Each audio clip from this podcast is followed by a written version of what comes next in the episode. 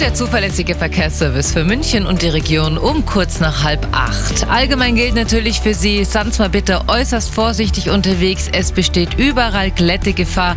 Die Straßen waren nass, jetzt ist es frostig, das friert natürlich. Eine Gefahrenmeldung haben wir noch für Sie von der A8 Stuttgart Richtung München zwischen Dachau, Fürstenfeldbruck und Dreieck Eschenried. Eine ungesicherte Unfallstelle. Der Standstreifen ist blockiert.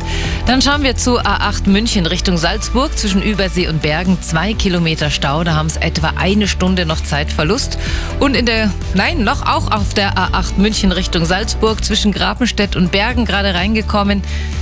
Zwei Kilometer Stau, da haben es 30 Minuten Zeitverlust. Also diese Ecke zwischen Übersee, Bergen, Grabenstedt, da geht es gerade ein bisschen runter, müssen es etwas Geduld mitbringen. Das wäre es gewesen, kommen es mir gut an. Und noch die aktuellsten Blitzer in München und der